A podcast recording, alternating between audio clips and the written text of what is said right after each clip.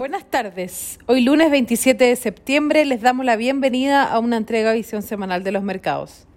Los mercados globales mostraron rendimientos positivos en desarrollados 0,22%, mientras que los mercados emergentes 1,11% cerraron la semana con pérdidas, marcado por un menor apetito por riesgo generalizado en las monedas emergentes y la incertidumbre proveniente de China.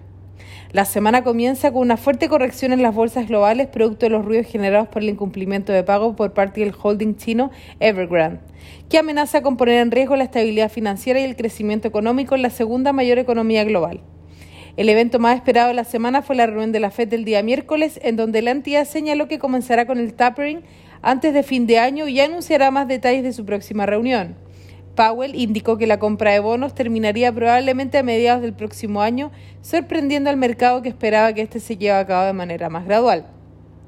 Para esta semana, el evento más importante en el plano local se concentrará en la votación en el Congreso respecto al proyecto del cuarto retiro de las AFPs, junto con los datos de IMASEC del mes de agosto. A nivel global, el resultado de las elecciones de Alemania marcará la agenda política del bloque.